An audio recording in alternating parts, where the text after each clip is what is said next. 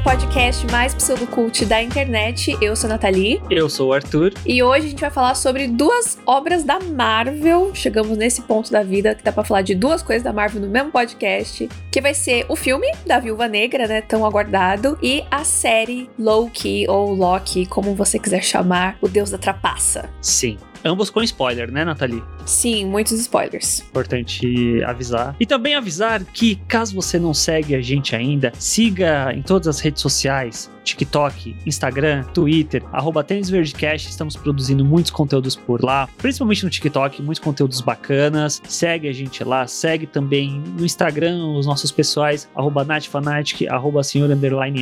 E lembrando que as gravações do podcast são feitas ao vivaço, toda segunda-feira, às 8h30 da noite, em twitch.tv barra Tênis Verde. Convidamos vocês a seguirem a gente lá, conversar com a gente, o chat, fazer parte dessa comunidade legal.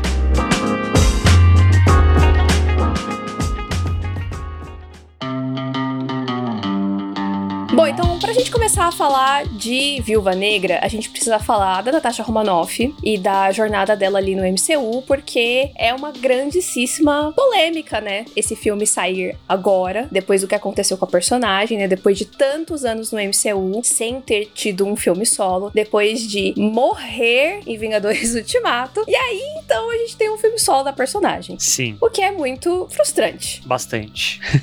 Eu não sei, para mim é, é frustrante por vários motivos. Talvez um deles é que a Viúva Negra, de uma forma geral, eu sinto que ela nunca teve um protagonismo muito grande dentro do MCU, né? Porque ela sempre aparecia em filme de outros personagens. Ou ela dividia tempo de tela no filme do Capitão América, ou estava nos Vingadores e tal. E aí, quando chega no sacrifício dela em Ultimato, eu sinto que é um sacrifício que tira muito de uma personagem que ainda não tinha acontecido, sabe? Tipo, Uhum. ela tá ali, tá ali, mas ela nunca teve um holofote. E aí, quando dão um certo holofote pra ela, é pra um sacrifício. Que aí é muito triste, mas ao mesmo tempo, putz, por que, que você não construiu essa personagem antes pra ser ainda mais forte essa, essa perda dela nesse momento? E aí tem um outro ponto que aí não tange a mim quanto homem, é que ela é uma mulher, né? Era uma das poucas mulheres por muito tempo dentro do MCU, num papel de liderança, de heroísmo mesmo. E aí o filme dela vir depois de muito tempo. E quando a gente para pra pensar, a Natasha foi uma das primeiríssimas Vingadoras a aparecer no MCU, né? Junto ali do, do Homem de Ferro, basicamente. Então, é muito claro a questão de que eles não queriam investir num filme de uma mulher, como personagem feminina como protagonista. Porque história tem. A gente sabe muito bem que nos quadrinhos, a Viúva Negra, a Natasha, ela tem muita história, tinha muita coisa interessante. E esse filme agora, ele é prova clara disso. De que tinha como fazer, tinha o que fazer, dava pra ser legal, dava pra ser interessante, que eles só optaram por não fazer, porque não era interessante pra eles na época, porque eles achavam que não ia dar dinheiro, enfim, são, são várias questões que envolvem ali que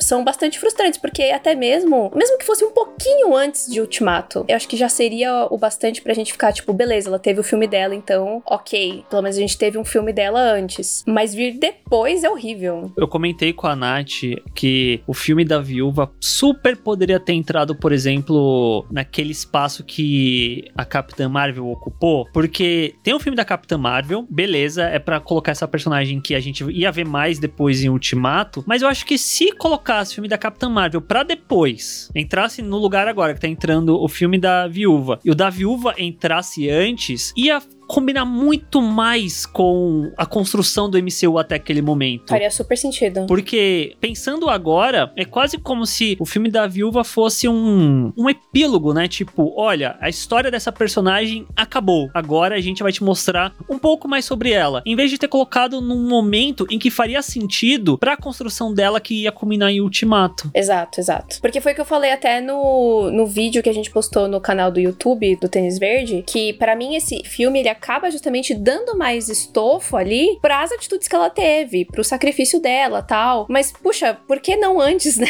Por que a gente tem que sofrer agora? Eu acho que o que piora tudo é justamente esse lance dos 10 anos, quanto tempo que a personagem tava ali, quando rolou o primeiro filme de uma personagem mulher, não era o dela, sabe? Então, Uhum. tudo isso é muito complicado. Então, o, o filme sim tem esse essa coisa agridoce que é, poxa, que filme legal, que filme bacana, mas de ao mesmo tempo, por que que isso tá acontecendo só agora? Não é justo. Ela poderia ter ganhado esse filme antes, né? É, é extremamente frustrante que esteja só acontecendo agora, porque eu acho que poderia super ter rolado uma trilogia da Viúva Negra também, assim como tiveram dos outros meninos. Sim. O Horace falou aqui, esse filme era pra ter saído entre Guerra Civil e Guerra Infinita. Super concordo. É, porque é onde o filme se passa, né, no caso.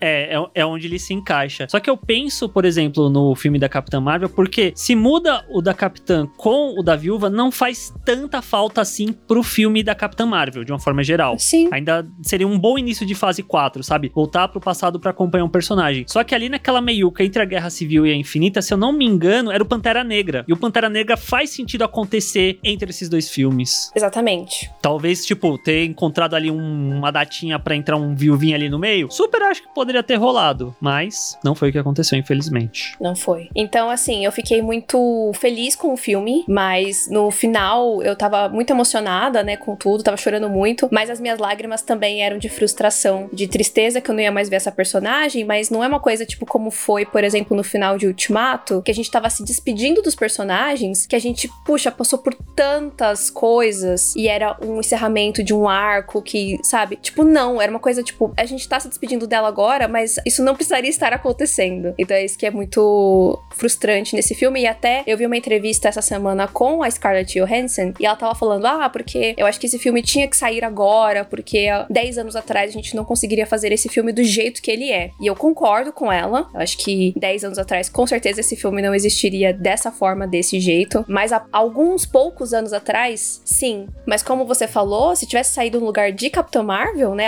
Só alguns anos atrás, em 2019, já faria total diferença em como a gente ia perceber a personagem e a despedida dela, né? Faria total diferença. Então, eu senti que foi meio que a Scarlett tentando, tipo, ah, não, tá tudo bem. Veio aí no momento certo, é nós. É, e tal. Mas assim, mesmo que fosse, puxa, ah, a gente teve o filme da viúva lá anos atrás e foi uma merda. Mas, porra, mas pelo menos eles tentaram, sabe? Pelo menos eles se preocuparem em colocar uma protagonista mulher. Enfim, dito isso, é isso. É uma bosta, é uma merda. Justiça por Natasha, que jamais terá. E agora o futuro tá, com a, tá nas mãos da Helena. E vamos falar do filme mais especificamente do filme mesmo. O que, que acontece nele.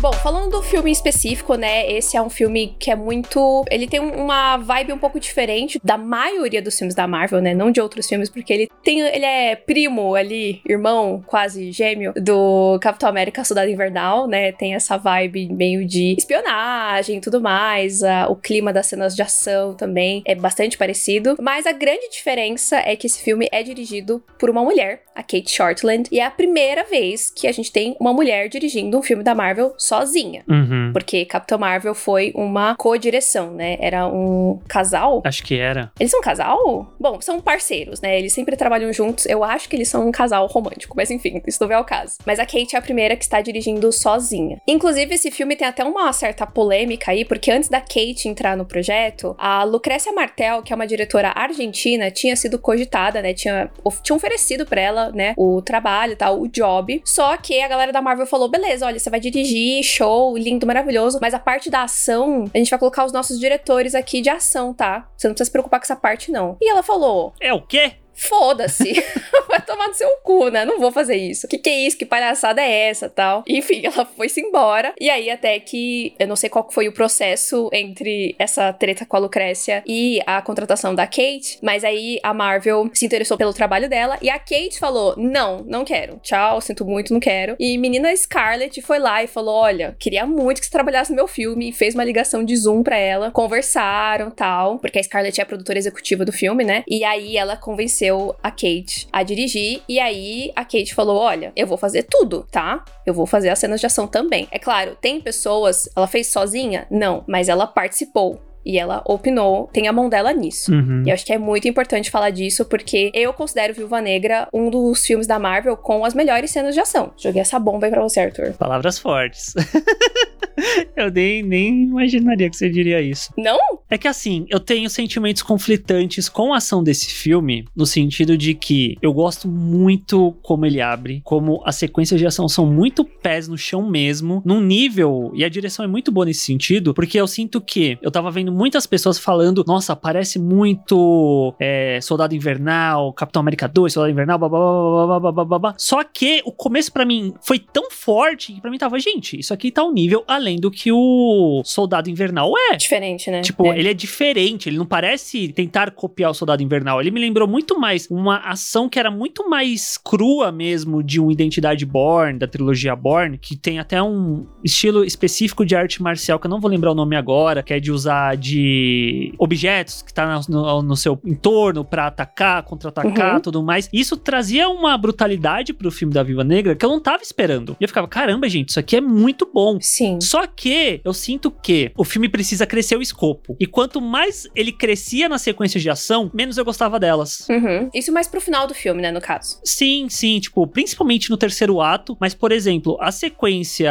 da neve, eu não. Eu acho ela total gratuita no contexto do filme. Porque parece que uhum. precisaria ter um outro set piece de ação aqui no meio. Sim, mas eu não acho a cena ruim. Não, ruim não é. Mas eu sinto que ela nunca tá no nível do começo. É isso que eu tava querendo dizer. Tipo, eu acho que tem cenas muito legais. Porque isso que você tá falando de, da necessidade, isso também existe em vários filmes da Marvel. Uhum. Várias cenas que não precisavam e tudo mais. Mas entre cenas que não precisam, as de Viúva Negra são muito boas. É isso que eu quero dizer, sim, sabe? Sim. Porque assim, vou falar isso aqui agora no meio mesmo, foda-se. Gente, o filme não é perfeito. Eu amei o filme. mas isso não impede que eu enxergue sim, defeitos nele. Só que isso também não impede que ele seja um filme muito divertido de se assistir. Um filme que é muito emocionante. Que eu acho que, enfim, eu tô trazendo esse, esse ponto aqui, e justamente nesse momento que a gente tá falando sobre a diretora, porque é uma merda que toda santa vez que um filme de herói, ou um filme, né, envolvendo ali cultura pop, fantasia, etc., toda vez que tem mulher envolvida na frente das câmeras, atrás das câmeras, é sempre a mesma palhaçada Sim. da régua, que não é a mesma para todos os filmes. É sempre a mesma merda. É a busca pelo nível de excelência, né? Enquanto é. que diretores homens, diretores brancos pode fazer um trabalho medíocre, que tá tudo bem. Vide, desculpa quem gosta, mas o Peyton Reed em Homem-Formiga faz um trabalho bem meia-boca, bem inferior uhum. ao de Viúva Negra, de uma forma geral. E muito do filme se carrega pelo carisma do Paul Rudd. Mas sim, eu não vejo sim. as pessoas descerem a lenha em cima do filme, como aconteceu, por exemplo, agora com Viúva Negra mesmo. Uhum. Ou até mesmo voltando um pouco, Aves de Rapina, Aves de Roupinha, no filmezinho do coração, é um filme muito bacana, muito divertido, mega inventivo, pode não ter as melhores sequências de ação, mas cada um ao seu modo funciona de uma forma diferente. Sim. E foi um filme que as pessoas super esnobaram. E o Capitão Marvel, que foi massacrado. Enfim, então eu queria só deixar isso, que tipo, eu não vou passar pano se tem alguma coisa que eu não gosto, gente. Eu não sou esse tipo de pessoa. Mas eu também não aceito as pessoas falarem que, ah, tal filme é só divertido, tá tudo bem, porque foi feito por um homem. E quando uma mulher faz um filme que é só divertido, tá tudo bem, não tá tudo bem. Tem que ser perfeito. E blá blá blá. Então, enfim, brá, joga fora essa porra dessa régua, entendeu? Que inferno. E, e, não só isso, mas eu acho que é uma coisa que é até interessante a gente falar, é que por muitos anos eu tô sendo simpático. Por décadas, o cinema se construiu em cima de uma linguagem majoritariamente masculina. Tipo, muito de linguagem, de técnica, de estudos, são visões de homens. E aí, quando vem diretoras mulheres ou minorias que querem contar histórias, querem fazer os seus filmes, e eles vêm com propostas diferentes em qualquer âmbito, em qualquer aspecto, ah, não, mas peraí, segundo a linguagem, pega a linguagem e enfia no cu, sabe? Tipo. Sim. Falam tanto que cinema é uma arte e arte é algo em constante mudança e aprimoramento que as pessoas querem ficar, ainda se calcar muito em regras pré-estabelecidas por homens brancos de quase um século atrás para definir se é bom ou não, que ainda assim já é muito subjetivo. Exatamente. Polêmica. Dito isso, estou ansiosíssima para ver mais trabalhos da Kate. Ela já tem alguns filmes lançados, se não me engano, ela já tem três filmes que foram lançados, mas naquela coisa meio circuito independente e tal. São filmes que eu não sei nem se a gente encontra aqui no Brasil para assistir, que são menores, mas eu espero que Viúva Negra abra muitas portas para ela, né? Já que o filme, vou ter que falar, né? Porque, enfim, a gente tem que ficar dando carteirada já que o filme está fazendo um montão de dinheiro, tá bom? Tá bem? Então tá bom. Então tá fazendo dinheiro e é isso que importa no final das contas, né, pros executivos, é dinheiro no bolso. Então, menina Kate, o mundo é seu, brilha, perfeita. Amei você. Tô, eu tô mais estressada do que eu imaginava com a história desse podcast, é que eu fico puta das pessoas falando merda.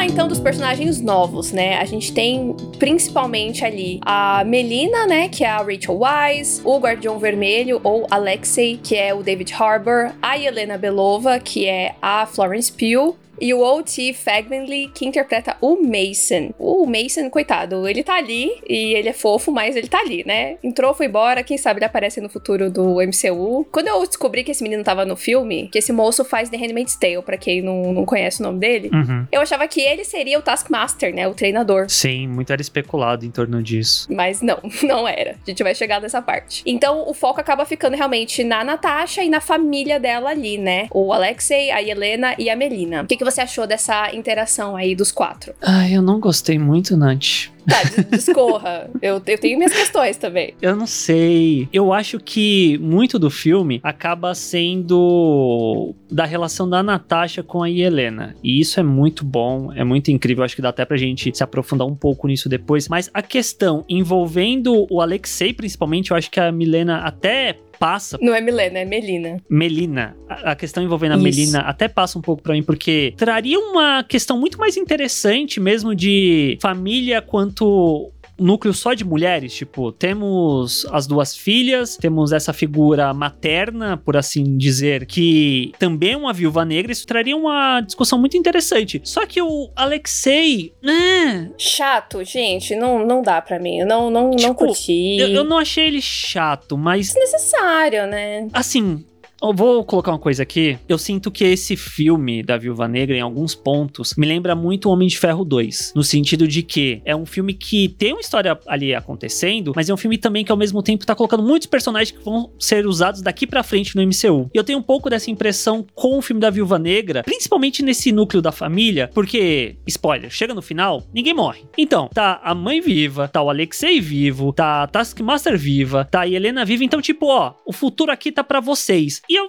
acho que é meio desnecessário, talvez, esses personagens nesse momento da história, em vez de focar no desenvolvimento da, da Natasha junto com a Helena, por exemplo, porque o Alexei mesmo é um personagem que eu acho que ele tem algo interessante desse paralelo, entre aspas, com o Capitão América e tudo mais, disso dele não superar isso, mas é raso. Parece que é um personagem que tá muito mais ali pra fazer a piadinha do pai, do pai velho, sabe? Aquele pai é, Aham. inconveniente. Isso não, eu não acho legal. Eu também não, não, não acho. Eu não gostei da- do que envolve o personagem, infelizmente. Pra mim, realmente, parece que ele tá lá só pra ocupar um espaço desnecessário, mas eu não acho que isso afeta, por exemplo, o desenvolvimento da Natasha com a Helena, né? Eu acho que o que tem no filme, pra mim, foi o suficiente. E a Melina, pra mim, coitada, ela Não fede nem cheira. ela não faz nem cheira, assim, tipo, ela, ela é importante, ela tem uma importância, mas a importância mesmo real oficial vai acontecer lá no final, entendeu? Então, enfim, eu acho que realmente é uma coisa pra estabelecer ali os personagens para o, o futuro, mas eu não acho que isso necessariamente é ruim da parte do filme, eu só acho que a, a forma como foi feita, principalmente em relação ao Alexei, fica meio desconexo, assim. Sim, então, é que eu, é o que eu falo que o, o set piece dele de ação parece meio gratuito porque precisa colocar o personagem. E eu sinto que talvez, se você pega os dois personagens, tanto o Alexei quanto a Melina, e sei lá, tirava eles, deixasse para um futuro, esse meio do filme ele talvez cresceria muito no desenvolvimento ainda maior da relação da Helena com a Natasha. Porque Pra mim, Arthur é justamente quando ele aparece e depois que tem a sequência com ela que o filme dá uma caída, assim, dá uma barrigada pra mim, até, tipo, depois pra voltar na sequência do clímax, no terceiro ato e tal. Porque eu sinto que a Melina, em um certo nível, ela vira um plot device. Ela tá ali pra explicar mais ou menos o que a gente vai ver mais pra frente. 100%, 100%. E eu acho que ela vai continuar meio que sendo isso, talvez, no futuro. Por ela ter esse talento e essas tecnologias doidas lá que ela cria e etc. Uhum. Mas enfim, falando de coisa boa, né? Helena Belova, dona dos corações do mundo todo, né? A Florence Pugh é uma atriz extremamente querida, talentosa, então foi muito legal ver ela parte do MCU, mas mais ainda, o quanto a personagem realmente tem o que acrescentar, né? E como você falou, a relação das duas, da Natasha e da Helena, é o coração do filme, é o que carrega muito da, da história, né? E eu acho que é muito significativo que a primeira cena da Natasha ela deixando o uniforme dela para trás, né, pro General Ross pegar e tal, que ela burlou, é, enganou ele ali, eu acho muito boa essa cena. E a primeira cena da Helena é uma cena de ação. Eu acho que ali já é o momento de tipo, é isso. É, esse é o encerramento da Natasha, esse é o começo da, da Helena. Eu achei isso muito significativo quando tava assistindo. E, e de fato, o filme é muito uma introdução dessa personagem que vai vir aí, né, no futuro, pelo amor de Deus, e que é muito carismática, né? Eu acho que tudo que envolve humor da parte dela é sempre muito legal, tem um timing muito bom. A troca entre as duas, né, desde as partes que são dramáticas até as partes que são leves, são sempre muito boas. Sim. Então, assim, puxa o filme lá pra cima, assim, é, é realmente maravilhoso e é muito triste que a gente não vai ver mais as duas interagindo e trabalhando juntas, porque realmente foi um negócio muito bom. Se isso tivesse acontecido anos atrás, a gente tivesse uma sequência de Viúva Negra com as duas, ia ser foda. As viúvas negras. Viúva Negra, dois pontos, é, missão papapá, sei lá, mano, qualquer merda. Missão madrinha de casamento.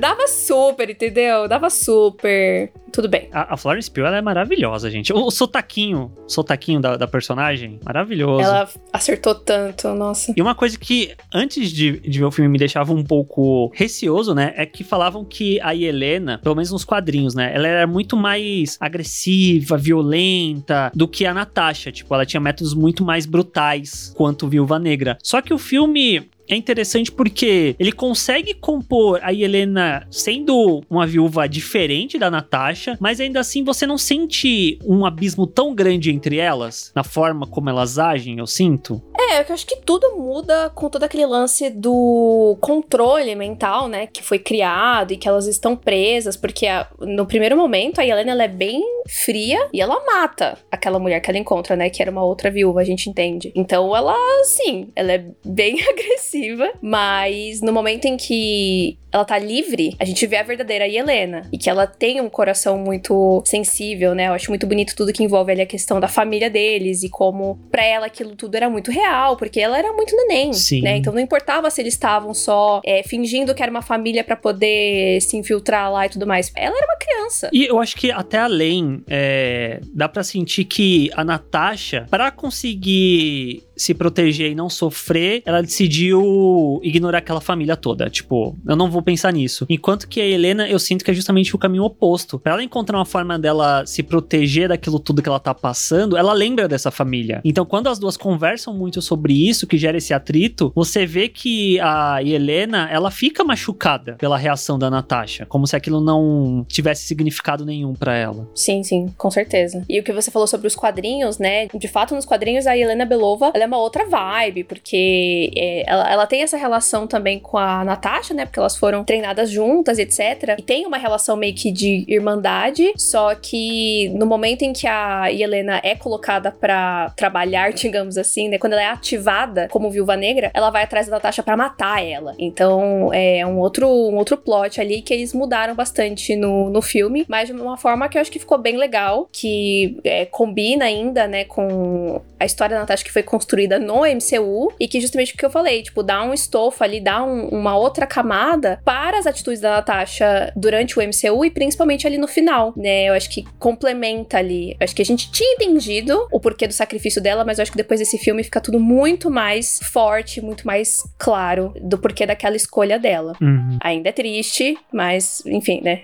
Vocês entenderam. E, e uma coisa que eu gosto muito também, que eu acho que um pouco diferente entre as duas, é que eu sinto que a Natasha, no MCU de uma forma geral, ela é mais séria. Enquanto que a Helena, ela é muito mais engraçadinha. Tipo, ela tem muitas tiradinhas durante o filme. E eu achava isso maravilhoso, porque é um tipo de humor Marvel, mas era um tipo de humor que era bem colocado e a Florence, ela entregava muito bem. Então não parecia forçado. Ao contrário do Alexei, por exemplo, que aquilo lá toda hora transpirava humor Marvel que não funcionava para mim. Sim, sim. Enquanto que o da Helena era muito de situação mesmo. E aquilo para mim funcionava muito melhor. A cena delas conversando no, no mercadinho e ela falando: Ah, mas espera aí, você tem que tomar analgésico, você aí tem os bagulho, como assim e tal. Que tem uma graça no meio dessa conversa, mas ao mesmo tempo tem um bagulho muito real ali que eu acho interessante. Sim, sim. É, acho que tudo se resume a a Florence é uma excelentíssima atriz. Porque eu não acho o David Harbour ruim, mas a Florence é excelente. Ela é excelente no que ela faz, em tudo que ela faz. E vem aí, né? A, gente não vai se aprofundar muito em questão de cena pós-créditos, mas vocês sabem, tem um ganchinho ali no final. Nos vemos em Hawkeye, sua linda. Pode dar um cacete no, no Clint antes de descobrir que, na verdade, ele não matou a Natasha. Bom, vamos falar sobre o desfecho do filme, que foi uma coisa que ninguém tava esperando, que era a, a face ali por trás do Taskmaster, né? Do treinador. Como eu falei, eu achava que o menino que é o Mason ia ser o treinador, não era. Na hora que ele apareceu no filme lá conversando com a Natasha, eu fiquei, ué, mas menino, você não, você não tinha que tá batendo nela? Eu não estou entendendo. Aí eu fiquei, ai meu Deus, é outra pessoa. Aí eu fiquei nervosa. E aí eles guardaram essa surpresa, as sete chaves, assim. E na verdade, quem estava ali por trás da, da máscara do treinador é a atriz Olga Kurilenko, que ela é bem conhecida. Sim. E dentro da história do filme, a personagem dela é a filha do Dreykov, a Antônia, que a Natasha achou que tinha matado quando criança, mas na verdade não, estava vivíssima e estava ali vivendo, não sei se, acho que escravizada seria uma boa palavra, né? Presa ali no controle do pai dela, sendo obrigada a lutar por tudo que ele acredita, é, sem ter uma vida. E aí eu fiquei chocadíssima. Eu fiquei chocadíssima e eu amei. Sim. Eu achei que encaixou super em tudo que o filme tava construindo em relação ao Dreykov. E eu amei de pensar nos nerds chorando que o Taskmaster é uma mulher. Assim, este sabor. Olha, Obrigada, Marvel. E eu acho uma coisa muito, muito legal que a Marvel acaba ganhando mais créditos do que ela merece, no sentido de que parece que tá tudo pensado, mas às vezes eles só colocam umas coisas e depois conseguem costurar. E toda a questão lá do primeiro Vingadores, que o Loki tá conversando com a viúva, aí ele menciona a filha do Dreykov. Aí mais pra frente a Natasha tá com o Clint ele, e ela fala: Ah, parece Budapeste, né? Ele, eu e você lembramos de Budapeste? Bem diferente. Como que o filme dela consegue amarrar tudo isso com a história de origem dela na questão de ela deixar para trás esse passado quanto uma viúva negra sobre o controle do Dreykov para ela se alinhar a Shield, né? Sim. Como que tudo isso fica costurado de uma forma muito interessante e isso junto com a questão do Taskmaster, que todo mundo tava, meu Deus, Taskmaster vem aí, vilãozão da porra, não sei o quê. Eu sinto que, de forma geral, o Taskmaster dentro do filme, a personagem é muito mais uma vítima da situação do que necessariamente uma vilã, enquanto o vilão de fato é mesmo o Dreykov quando a gente chega no terceiro ato. Exato. No final das contas, né, tudo se resume a patracada é uma merda, morte aos homens, brincadeira. Tô brincando, gente, tô brincando. Mas é, eu gostei muito que o filme, ele tem uma pegada, tipo, ele tem uma mensagem muito mais é, feminista que eu imaginava, sabe? Eu acho que pelos trailers não dava para pensar isso. Não mesmo. Tipo, eu acho que seria mais, ah, vai ser uma coisa, tipo, uma jornada aqui, pô, uma missão dela, pá, e é isso, pronto, acabou. E aí, no final das contas, tem todo um subtexto, assim, porque o cara, tipo, junta tanta coisa errada, né? Uhum. É tráfico de mulheres, é abuso, sabe? Tipo, tudo numa pessoa só. O cara é podre, usa isso na filha dele, sabe? Que que é isso? Ele consegue ser um vilão mais desprezível do que o Thanos, no sentido de que ele é humano. Claro. Ele não necessariamente tem poderes, ele não é um alienígena nem nada. Ele é um cara com um controle manipulativo gigantesco. Sim, é muita coisa de, tipo, de gente pequena também, sabe? O cara é podre de espírito, ele é um merda, ele não sabe fazer nada da vida, então ele usa de outras pessoas pra controlar, sabe? Os outros, controlar o mundo, achar que ele tem poder de alguma coisa. Eu fiquei muito chocada, eu não esperava, mas eu achei muito bom. Eu acho que combinou super com, com a história. E a parte ali do terceiro ato, tem momento que eu fiquei, tipo, nossa, parece que tá se alongando um pouco aqui e tal. Mas eu gostei muito do confronto ali da Natasha com ele. E como a gente descobre que ele impedia que elas lutassem contra ele, né? Por causa do lance dos. Como é que é? Feromônio? Não sei. Feromônio. O bagulho do cheiro, né? E que ela vai irritando ele pra ele bater nela pra tentar quebrar o treco pra ela parar de sentir o cheiro. E ainda assim ele é um incompetente, entendeu? Ela tem que tacar a cara na mesa. Eu dei um grito nessa hora, nessa cena, gente, porque eu não estava esperando. ela vai e quebra o próprio nariz, sabe? Porque tem que fazer tudo nessa casa, entendeu? Fogo nos olhos. Eu achei muito bom e eu gostei muito desse lance de libertar as viúvas, libertar essas mulheres. E isso não acabou, né? Então acho que tem espaço, assim, para trabalhar isso ao longo do futuro aí do MCU com a Taskmaster, né? Porque a Olga, como eu falei, é uma atrizona, então Então, acho que, enfim, acho que ela vai aparecer aí mais. E eu gostei muito de que tem esse grupo de mulheres, sabe? Eu quero muito ver as viúvas libertas tacando fogo nos Tudo é fogo nos homens. É, quero muito ver as viúvas unidas e libertas, encontrando uma nova. um novo motivo para viver, um novo motivo para lutar, enfim. Eu fiquei extremamente emocionada no final, eu achei muito foda. Se vocês quiserem saber mais sobre a cena pós-créditos de Viúva Negra, vai lá no TikTok do Tênis Verde tá bom? Arroba Tênis Verdecast. Tem videozinho lá falando mais o que aquilo pode significar, né? O que, que a Dona Val tá fazendo. Mas por enquanto é isso. Esses são os nossos pensamentos aí sobre Viúva Negra. Um filme que não, não é perfeito, mas que é muito foda. A Natasha merecia muito mais. Mas eu acho que de qualquer forma foi uma despedida bonita da personagem. E é isso, né? Sim, exatamente. Vamos falar sobre a temporada de Loki, ou Loki. Enfim, vamos falar do, do menino, Deus da Mentira.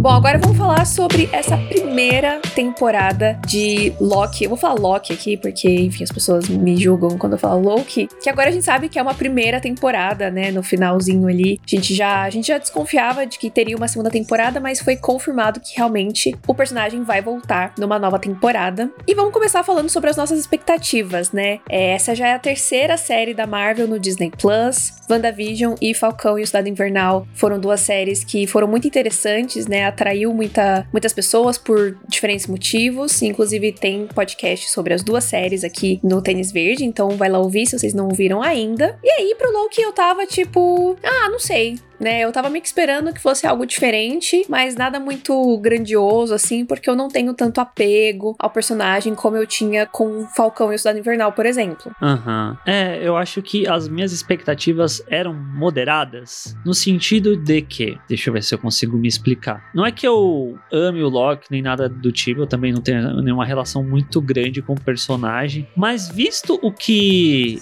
WandaVision fez pro desenvolvimento da Wanda, o que Falcão e o Soldado Invernal fez fez pro desenvolvimento do Falcão, eu não sabia exatamente para onde Loki podia ir, ainda mais levando em conta um personagem que a gente já tinha visto o desenvolvimento dele dentro do MCU e até aonde ele tinha ido, sabe? Tipo, a gente viu a morte dele, o final e tal. E aí trazer o personagem de volta, como a gente tinha visto em Ultimato que acabou acontecendo, pareceu meio, será que precisa mesmo? Então, eu não sei exatamente se eu tava com grandes expectativas em torno da série. Mas aí quando eu assisti o primeiro episódio, eu gostei do que eles iam desenvolver. Eu gostei não gostando. Eu acho que, dando um spoiler do que eu senti com a série, tem coisas que eu gosto, tem coisas que eu não gosto. E o principal ponto para mim é: gostei, mas não amei. E uma coisa que eu gostei muito que eles introduziram no começo, que muito era especulado, né? Que a gente ia ver o multiverso em WandaVision, ia começar o multiverso em WandaVision e tal. E o Loki surpreendeu, né? Porque ele trouxe isso para dentro da sua história, trazendo esse conceito de que existe uma organização que existe existe aí desde sempre, que ninguém sabe que ela existe, que ela tá ali para controlar a linha do tempo para impedir que ocorra o multiverso, né? Sim, isso foi bastante interessante. Tava bem curiosa para conhecer mais desse, desse mundo, né, da TVA ou AVT, enfim, depende da tradução aí. Acho que os dois primeiros episódios eles são bem fortes, assim, eu gostei bastante. Não tanto o primeiro, mas eu, o segundo é com certeza o meu episódio favorito, porque acho que começa realmente montar realmente esse mundo, né, e, e deixar a gente mais instigado para conhecer mais como que funciona e tudo mais. E também quem tá por trás, né, dessa organização, empresa, enfim, dessa galera. Mas aí depois eu senti que foi meio que largando, né? tipo, Sim. ficou meio que no mesmo lugar. Eu achei que a gente ia explorar muito mais e tinha que ficar num lugar meio que parado, porque senão ia ter as respostas que a gente precisava. E aí eu sinto que a série meio que ficava segurando, porque senão. Porque isso tinha que acontecer só no final, né? Isso tinha que acontecer no, no último episódio. Que é uma coisa que eu não gostei muito da, da série, é que ela parece que ela tá andando muito devagar para chegar chegar em lugar nenhum. Vamos aqui eu correr de uma forminha devagar, vagarosa, não vamos te entregar muita resposta, para no final vir realmente o que deveria estar, tá, sei lá, desde o começo, para as coisas de fato andarem. Porque se a gente pensa, são seis episódios, são seis horas, né? É arredondando pra cima, porque cada episódio tem 40 e poucos, 50 e poucos minutos, e são seis semanas. É um mês e meio da gente assistindo essa série, e aí, como a Nath falou, o começo dela é muito forte, os dois primeiros episódios são muito bacanas, mas do terceiro até o quinto, parece que a série não tinha o que contar exatamente. E aí a gente fica preso numa, talvez dá para colocar assim, uma enrolação. Eu acho, sim.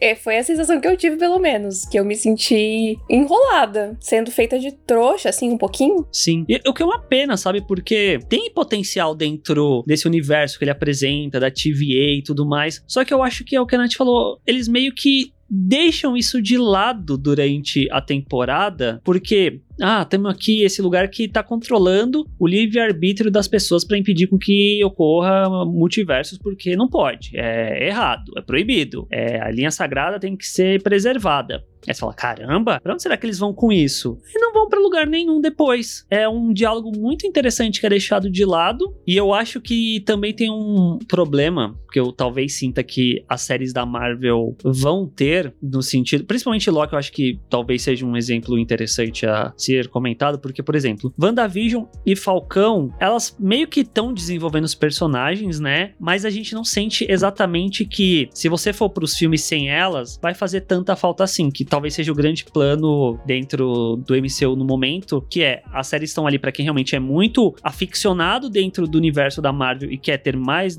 duração de personagem, de tempo, de história. E Wanda e Falcão são séries que aprofundam personagens, que tornam eles mais tridimensionais, coisa que o filme talvez não tivesse tempo para fazer. E o Loki, ele vai por um caminho diferente, que ele é uma série que se foca muito mais no conceito do que no desenvolvimento de um personagem, mas ao mesmo tempo parece que ele não pode ir tão na loucura do conceito, porque a loucura do conceito tem que ficar pros filmes. Concordo super, super, super, super. Eu acho que dá para ver claramente pelo final, né, do, do último episódio, que essa temporada foi uma grande preparação para que, né, multiverso da loucura, né, do Doutor Estranho, não sei o que, sabe-se lá Deus o que, que vai acontecer no Homem-Aranha 3 e tudo mais, para que o grande, o, o show realmente vai acontecer nesses filmes. E eu até me pergunto qual que vai ser a relevância de uma segunda temporada de, de Loki por causa disso, tipo, porque o multiverso vai durar tanto tempo assim? vai passar por tantos filmes e depois uma segunda temporada ainda da série? Será que vai durar tanto tempo assim? Eu acho, Nathalie, posso estar redondamente, triplamente errado, mas eu sinto que talvez a temática da fase 4 da Marvel vai ser multiverso de uma forma geral, e aí vai ter pano pra manga até não sei quando. Não, eu sei que é que o Homem-Formiga 3 é o que? Final de 2022? 2023. O 2023. Então, é por isso que eu tô perguntando. Bom, Deus no comando, né? Eu espero que seja legal, pelo menos, porque eu acho que a, o, o final ali é muito interessante, mas eu acho que esse lance da falta de desenvolvimento foi uma coisa que me deixou muito triste com a série. Muito triste mesmo, porque o que a gente acompanhou a Wanda passando foi muito legal. Tanto o Falcão, né, e agora Capitão, quanto o Bucky tiveram jornadas muito interessantes no Falcão e Soldado Invernal, e nenhuma das duas séries são perfeitas, nossa, impecáveis, mas elas trouxeram uma algo a se contar, né? Algo a se explorar com cada um dos personagens. Trouxeram camadas a mais para eles, né? Exato, exatamente. E o Loki, eu sinto que ele fica uma coisa tipo, ah, ele tá lá, entendeu? E tipo,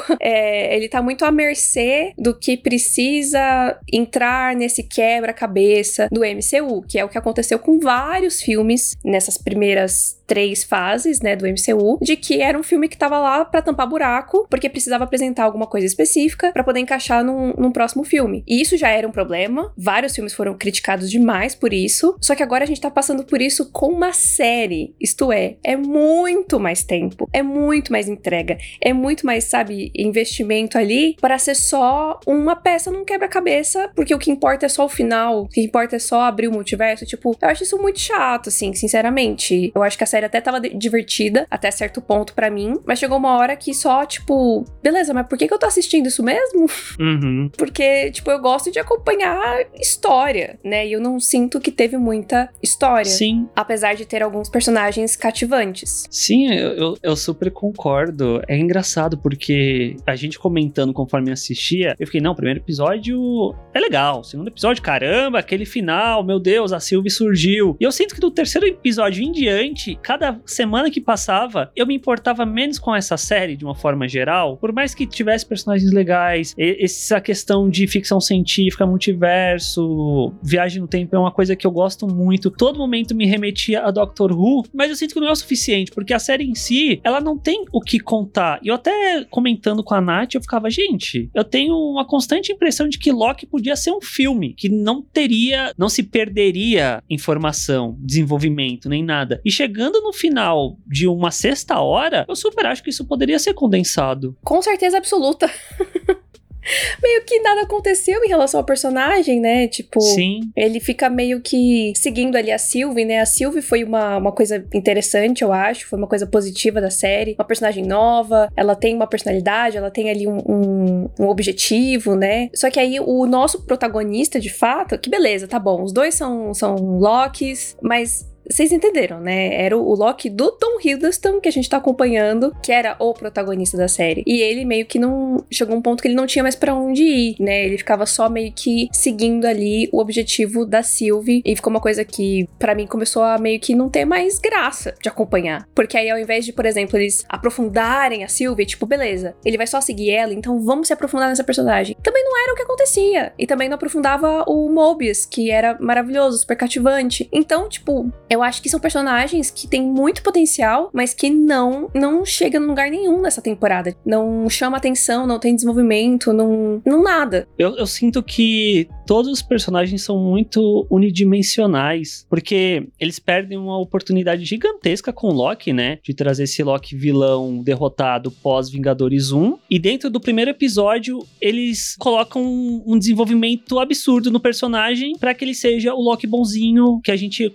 acompanha acompanhou no final da vida dele dentro do MCU até a fase 3. E aí você corta um desenvolvimento de personagem que é muito triste e a partir desse ponto eu não consigo dizer exatamente qual que é a jornada dele nessa primeira temporada. Putz, é ele encontrar uma uma igual e se apaixonar por uma igual a ele, é ele achar que ele não é digno de nada, é ele se tornar um herói, eu não sei, porque a série não deixa claro. Sim. Da mesma forma que a Sylvie, que é interpretada pela Sofia Di Martino, que é incrível, eu gosto muito da personagem, do que ela faz com a personagem, mas a personagem também eu acho que ela é muito unidimensional. Ela é a vingança. Ponto eles cortam todo um desenvolvimento que poderia ter dela porque quando a gente descobre que a TVA pegou ela, ela era criancinha, então ela passou a vida toda fugindo e tudo mais, bolando esse plano para se vingar da TVA. Beleza, mas é só isso que a gente tem dela. É, é só isso. E aí fica estranho, porque em certo nível parece que ela tá ali para mudar o Loki, mas o Loki não é mudado, mas ao mesmo tempo o Loki tá seguindo ela porque ele criou um sentimento por ela, mas isso não é bem desenvolvido, e aí não fica nem lá nem cá. Sim. Isso que ainda tem a polêmica, pelo menos lá, na minha visão, do relacionamento dos dois, né? Que era para ser uma coisa mega interessante, tipo, nossa, o, o Loki está se apaixonando por ele mesmo, que, que coisa, né? Que curioso isso. Só que aí é uma mulher, no final das contas, né? Tipo, a Marvel tinha a faca e o queijo na mão, meio que rolou toda aquele, aquela comoção, né? Porque foi dito, mas não dito, de que ele era bissexual e tudo mais. Só que na primeira oportunidade de colocar ele tendo interesse romântico, é numa mulher mulher. Que aí, para quem não pegou a sutileza ali do diálogo deles, de entender que ele também se interessa por homens, passa totalmente despercebido. E aí chegou uma hora que tava tão focado nesse romance e eu tava tão irritada de que a Marvel não tava trabalhando bem essa bissexualidade dele, que eu já tava assim de saco cheio de acompanhar eles dois, honestamente, assim, tipo, eu não conseguia me importar com o casal porque eu não acho que tinha desenvolvimento suficiente e também por essa questão pessoal assim, né, de, de saber saber conscientemente que a Marvel tava segurando, né?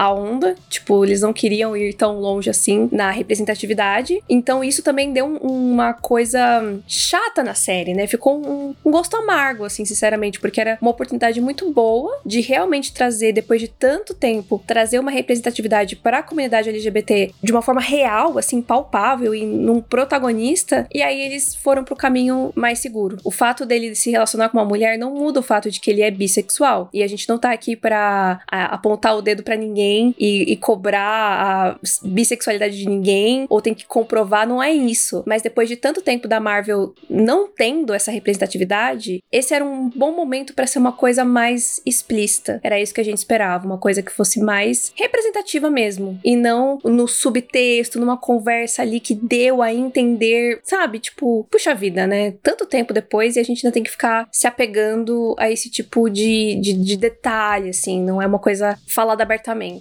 É quase o nível de Ultimato que bota todas as mulheres juntas para ter uma sequência girl boss gigantesca, só que você nunca construiu aquilo até esse momento. E eu sinto que o que o Loki faz aqui, nesse sentido, nessa parte, é você tem uma oportunidade muito grande de construir uma coisa a partir de agora, depois de 10, 11 anos, 12 anos de MCU. Você ainda não vai fazer isso, mas você vai querer os louros de ter colocado uma representatividade que é mega sutil, que é aquilo que a Nath falou. Quem pegar, pegou. Quem não pegar, é um casal hétero. Exato. Isso atrapalhou muito a minha experiência com a série, assim, não vou negar. Queria estar no bonde do casal e estar torcendo por eles, mas não teve como. E também eu acho que a série não desenvolveu bem várias coisas, né? Tipo, o dilema ali que eles têm no final de, ah, porque, né, quando o cara lá começa a falar sobre a possibilidade deles meio que governarem ali, né, cuidarem da TVA, e aí a Sylvie fala, ah, porque você tá interessado no trono e não sei o quê, tipo, mas, gente, isso, não, isso nunca ficou... Aonde estava isso? não tava isso em lugar nenhum, sabe? Então, quando tem aquele dilema, aquela luta, e aí o um beijo, eu tava tipo, gente, eu caguei 3 mil baldes, assim, sabe? Então foi, foi bem complicado. Eu sinto que a série constantemente dá um salto de lógica e quer que a gente só aceite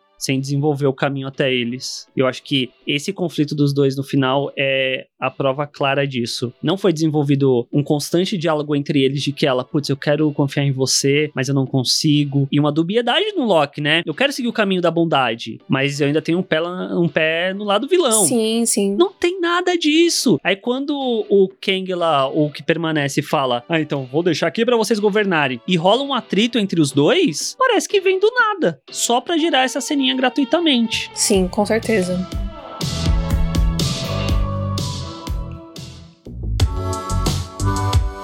Mas, falando de coisa boa, é coisa boa como os jovens falam, o Mobius. O Mobius do Owen Wilson, 10 de 10. Fofo, muito querido. Acho que merecia mais. Sim. Mas com certeza é um dos pontos positivos da série, sim. Acho que o ator ornou muito bem, né, no MCU. E o personagem dele é bem cativante, mas eu acho que realmente faz muita diferença, né? O fato de. Eu acho que talvez se fosse um outro ator, a gente não ia se importar tanto com o personagem. Uhum. Eu acho que ele realmente deu muito, muita vida pro, pro Mobius. Sim, sim. Eu gosto demais. Eu acho que a série peca muito de nos dar Mobius e Loki no começo e isso não continuar depois.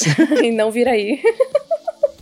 É outro erro, dessa, com certeza. Tipo, de ter mais da interação deles, porque a interação deles é maravilhosa. E tava, inclusive, pegando esse gancho, tava aí a oportunidade perfeita para mostrar de maneira clara e representativa a bissexualidade do, do Loki. Era só ele flertar com Mobius e tava tudo certo. Tudo certo não, mas puxa, teria melhorado bastante ali. Mas enfim, mais uma, mais uma das tantas oportunidades perdidas. Uhum. Mas eu gosto do personagem, eu tô curiosa para ver o que vai acontecer com ele. No momento ali, quando a gente vê que ele tinha sido podado, né? Eu fiquei, nossa, mano, que erro, não, pelo amor de Deus, não matem o personagem. Mas aí no segundo seguinte a gente descobriu que ia dar tudo certo, né? Então eu fico feliz que ele ainda tá por aí e curiosa para ver o que, o que mais ele pode trazer e se a gente vai descobrir mais sobre a vida dele, né? Fora da TVA. Foi realmente um, um ponto alto da, da série série, mesmo sem ter tanto aprofundamento assim, porque, né, a gente já estabeleceu aqui que nada foi aprofundado, ele ainda é muito cativante. E eu acho que um outro ponto positivo também que vale ressaltar aqui, né, porque, enfim, uma série não é feita só disso, mas eu acho que é importante a, a direção da série, a direção de arte, a trilha sonora, é toda essa parte técnica, né, e visual da série, muito bom, né? Eu acho que a, as séries da Marvel conseguiram cada uma do seu jeito ter a sua personalidade própria, e Loki com certeza é a mais diferente, né, no sentido sentido, assim, de ser uma coisa meio peculiar e tal. WandaVision era muito diferente, mas é, tinha muita referência a sitcoms que foram de fato ao ar, né? E aqui é uma coisa mais, mais própria, né? Um caminho próprio. E é muito legal que tem muitas mulheres na, na produção, né? Engraçado que WandaVision, que era uma série focada numa personagem feminina, o diretor era um homem, e aqui, né, no Falcão e em Loki eram mulheres que estavam ali na,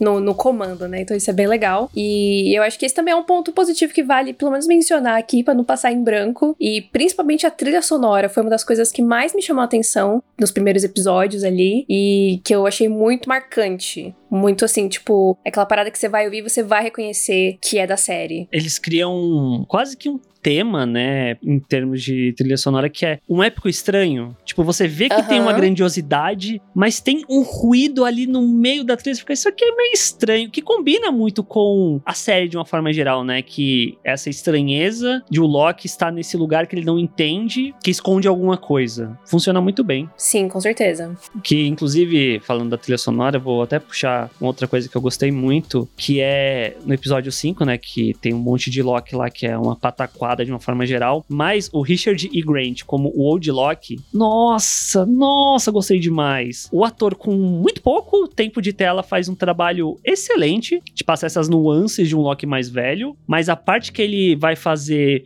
o propósito glorioso dele para se sacrificar e tal. Nossa, quando a trilha sonora subiu, eu falei, puta que pariu é isso. Nossa, que maravilhoso. Imagina, imagina ver isso no cinema, Nathalie. Nossa, eu, tinha, eu ia pirar muito. Eu achei lindo demais. Sim, não, essa cena com certeza foi um, um, ponto alto, assim, da, da série. É isso que me deixa muito chateada, sabe? Tipo, as coisas que são boas são muito legais, mas elas são muito rápidas. Sim. O cara aparece um episódio e vai embora, entendeu? Morreu. Tipo, agora sei lá, né? Agora com esse lance do, do multiverso, pode ser que ele retorne de alguma forma tal. Mas, enfim, dentro do contexto da primeira temporada, fica uma coisa que é tudo muito. Ai, que legal, foi embora. Ah, que legal, foi embora. Ah, já foi, sabe? Nada fica, nada é explorado, né? Então é, é meio que um desperdício, assim, sinceramente, porque de fato o ator é muito bom. E ia ter esse lance de vários, vários Locks aparecerem. Eu achava que ia ser um negócio muito muito louco e também eu achei bem controlado, mas enfim, né? Fazer o quê? Quem sabe na próxima temporada se não vem alguma coisa aí. Justiça por Crocolock. Sim, e o, o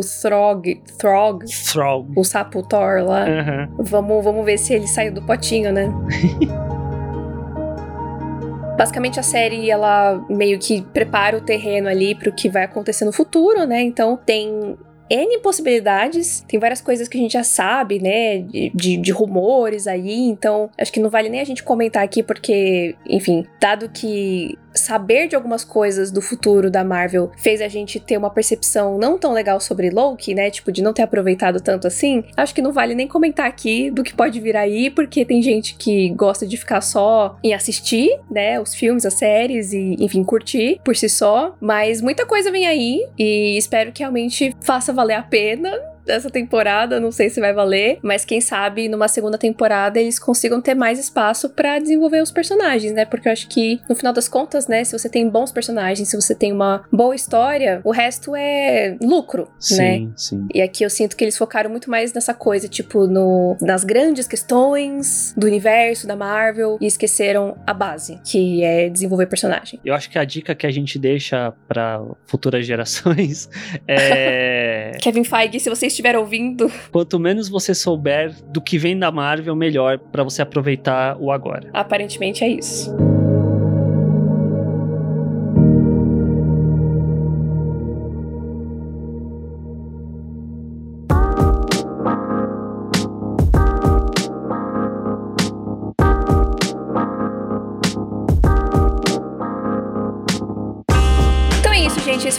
Nosso episódio sobre Viúva Negra, sobre Loki. Manda pra gente lá nas redes sociais, arroba tênisverdecast, o que, que vocês acharam, se vocês curtiram o filme, a série, se vocês concordam, discordam, enfim. Lembrando que, né, sei lá, acho que muita gente gostou da série e a gente meio que só falou mal da série, mas tá tudo bem, gostar também, é só nossa percepção, né, do que a gente assistiu e etc, das nossas expectativas também. E vocês podem acompanhar também a gravação do podcast ao vivo em twitch.tv barra toda segunda, às oito e meia da noite, e outras lives, né? Porque a gente tava comentando todos os episódios da série, toda semana, ao vivo, toda quarta-feira, e a gente vai continuar fazendo isso. Então segue a gente lá pra ver mais comentários, porque a gente, a gente resumiu, assim, muito, muito resumido. A gente falou muita coisa sobre essa série. Sim, a gente tem mais de seis horas de live sobre a série. A gente falou aqui meia hora, então tem coisa. Exatamente. E a gente se vê no próximo episódio, então. Tchau! Tênis verde, tênis verde, tênis verde.